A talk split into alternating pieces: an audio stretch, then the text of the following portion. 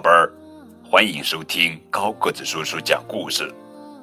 今天给你们讲的绘本故事的名字叫做《断喙鸟》，作者是纳桑尼·拉许梅耶，文，罗伯特·英潘，图，艾斯泰尔，翻译，北京联合出版公司。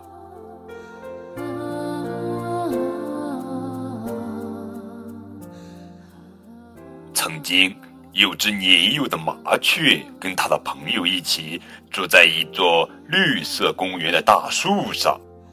每天早上，年幼的麻雀和朋友都会飞到公园附近的露天咖啡馆，等待从客人盘子里掉落的面包屑。每当面包屑掉到地面时，所有的麻雀都会不约而同地飞扑过去。年幼的麻雀十分迅速，它飞翔的姿态优美，停落的动作敏捷，总能抢到最好的面包屑。一天早上，年幼的麻雀醒来，发现它的喙在睡觉时竟然断掉了。这种事儿不常有，但有时候的确会发生。没有人知道为什么会断掉，怎么断掉的。可是就这么发生了。年幼的麻雀悲伤又害怕，但还是会饿，就跟随朋友去了咖啡馆。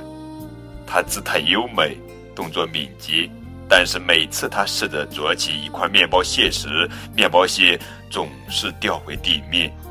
其他的麻雀并没有帮他们的老朋友，有一些被年幼麻雀的断喙吓到了。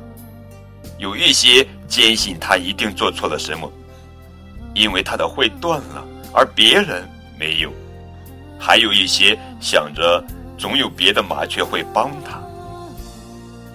没过多久，年幼的麻雀虚弱的没法跟着同伴飞回家了。太阳落山，他待在咖啡馆，接着同伴剩下的面包屑吃。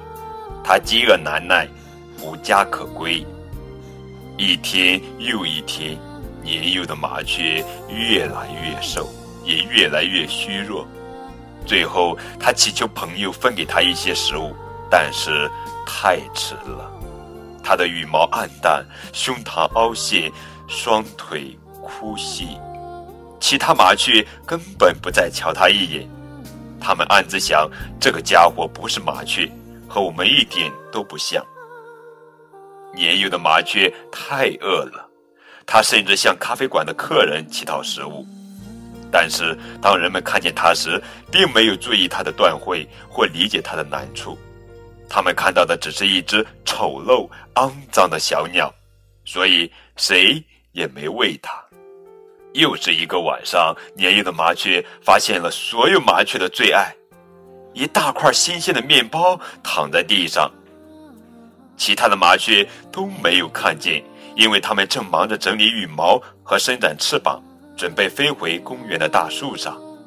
年幼的麻雀摇摇晃晃地站起来，迈着枯细的双腿，安静地走向那块面包。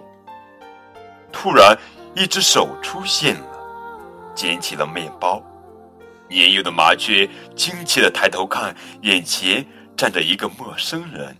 这个人跟麻雀之前见过的所有人都不同，他瘦弱、肮脏，留着乱腾腾的头发和浓密的胡子。他还在自言自语。麻雀从他的声音中感觉到了他的悲伤和寂寞。仔细看着陌生人，年幼的麻雀发现他们很像。他觉得陌生人也有一个断喙，只是在心里。别人看不见，所以陌生人无家可归，肮脏无比。所以他自言自语，就像麻雀一样。陌生人对自己的断喙也无能为力。陌生人低下头，看见一只伤心、饥饿的小小断喙鸟，期待着望着他。我们是同类啊！他露出一丝微笑，把面包分成两半，一半给了小鸟。陌生人一口吃完面包后，站在一旁保护小鸟，防止其他鸟儿来抢食。年幼的麻雀也吃完了，它觉得很开心，因为几个星期以来，小小的肚子终于填饱了。它抬头看着陌生人，幸福的叽叽叫。陌生人也很幸福，因为他有了一个朋友。年幼的麻雀又一次叽叽叫，伸展着翅膀。陌生人明白，太阳已落山，他们吃饱了，该离开了。陌生人伸出手来，那一刻，所有的路人都看到奇特的一幕：一个流浪汉手指托着一只小鸟，穿过街道。如果他们走近一点儿，还能听见流浪汉在对小鸟说话，而小鸟也叽叽作答。那个晚上，他们在公园的小长椅上安家，陌生人微微蜷缩，膝盖抵着胸膛。年幼的麻雀窝在陌生人的乱发上，以它为巢。陌生人抚摸着麻雀的羽毛，低声说：“晚安。”麻雀叽叽的回应，很快，他们沉沉入睡了，梦见他们生活在一个没有断会的世界。好了，宝贝儿，这就是今天的绘本故事《断会鸟》。每当高个子叔叔翻阅这本绘本时，就发觉到书中的每一个字眼、每一幅图画都充满了温情，向人们昭示着人间的关爱。合上书本，眼前仍然浮现出书中的画面。当然，高个子叔叔的思绪也越飘越远。当我们听完这个故事，也明白了书中讲述的是这样一个故事：一只原本年轻力壮的麻雀，不幸的断了喙，无法自己进食。当他陷入无人帮助的绝境时，一个流浪汉出现了。慷慨地分了捡到面包给他，从此他们便相依为命。实际上，这个故事使我开始了深深的思索：流浪汉和断喙鸟为何最后能走到一起，互相帮助呢？显然，他们所在的群体已经无情地抛弃了他们，他们早已看不到任何关怀和希望，于是。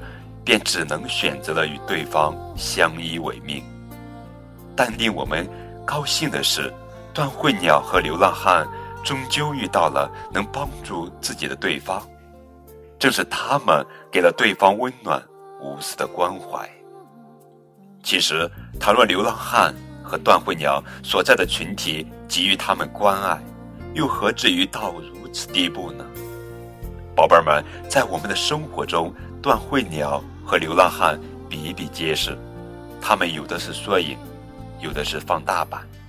亲爱的宝贝儿，还有正在收听高个子叔叔讲故事的大朋友们，假如有一天遇到他们，我们更应该付出关爱，去帮助处在困境的他们。